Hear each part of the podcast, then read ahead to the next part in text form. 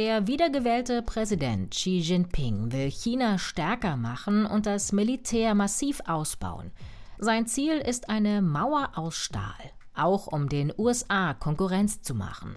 Der Kern des Konflikts ist aber Taiwan. Darum geht's in dieser Folge von Wieder was gelernt, dem NTV-Podcast.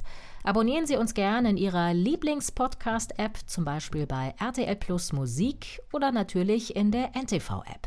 Ich bin Caroline Amme. Heute ist Mittwoch, der 15. März. Hallo! Xi Jinping bekommt großen Applaus, als das Ergebnis auf einem digitalen Monitor aufleuchtet. Chinas Präsident ist vergangene Woche für eine dritte Amtszeit wiedergewählt worden. Das ist historisch, denn so lange hat noch kein chinesischer Präsident regiert. Alle der knapp 3000 Delegierten im Saal haben beim Volkskongress in Peking für Xi gestimmt. Den Weg dafür hatte er selbst freigemacht, als er 2018 die Begrenzung der Amtszeit des Präsidenten auf zwei Mandate abgeschafft hatte.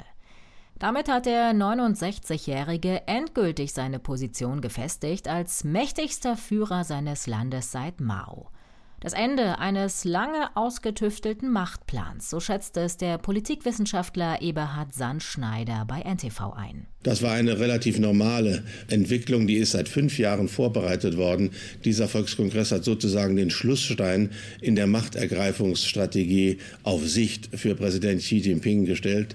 Jetzt ist ihm im Staatsapparat gelungen, was ihm auf dem 20. Parteitag schon in der Partei gelungen ist, alle wesentlichen Schaltstellen der Macht mit Anhängern seiner Wahl zu besetzen. Insofern ist Xi Jinping tatsächlich der wohl mächtigste Politiker Chinas seit Jahrzehnten. Neue Nummer zwei in China ist Li Qiang, einer der engsten Vertrauten von Xi und jetzt neuer Regierungschef. Auch der neue Verteidigungsminister, der General Li Jiangchu, ist ein treuer Gefolgsmann.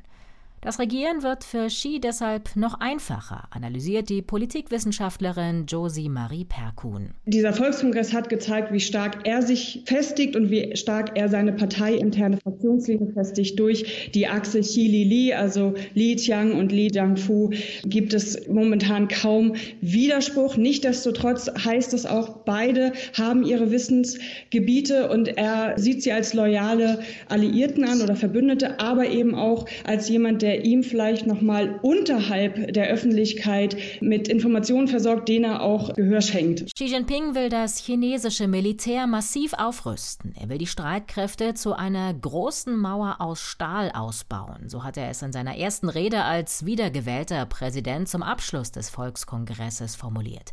Eine Anspielung auf die chinesische Mauer, die seit Jahrhunderten quer durch das Land verläuft. Die Militärausgaben sollen dieses Jahr nochmal steigen um 7,2 Prozent auf umgerechnet 211 Milliarden Euro. Vergangenes Jahr hatte Peking umgerechnet noch rund 200 Milliarden in seine Armee gesteckt und lag damit weltweit an zweiter Stelle hinter Spitzenreiter USA. In Wirklichkeit wird aber etwa 50 Prozent mehr Geld ausgegeben, schätzt jedenfalls das renommierte Stockholmer Friedensforschungsinstitut SIPRI. Demnach hat China schon 2021 275 Milliarden Euro in die Verteidigung investiert. Hintergrund der Aufrüstungen sind unter anderem der Machtkampf und die Spannungen mit den USA. China will die Vereinigten Staaten als Weltmacht ablösen, macht Politikwissenschaftler Thomas Jäger im NTV-Interview klar. Die globale Machtprojektion, die die USA militärisch leisten können, kann China so noch nicht leisten und will genau in den Status sich selbst versetzen, das zu können. Dazu gehört zum einen, dass äh, in China im Bereich der Nuklearwaffen kräftig nachgerüstet werden muss, denn hier ist das Land äh, momentan international an vierter Stelle und weit davon entfernt, die Fähigkeiten aufzuweisen, die Russland oder die USA aufweisen. Und da will man hin.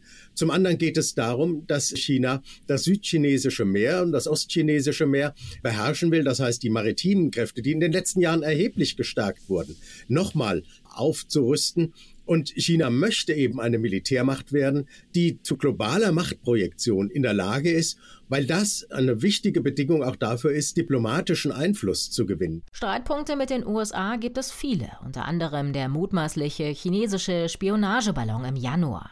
Mehrere Tage lang war er quer über die USA geflogen, bevor ihn das US-Militär schließlich abgeschossen hat.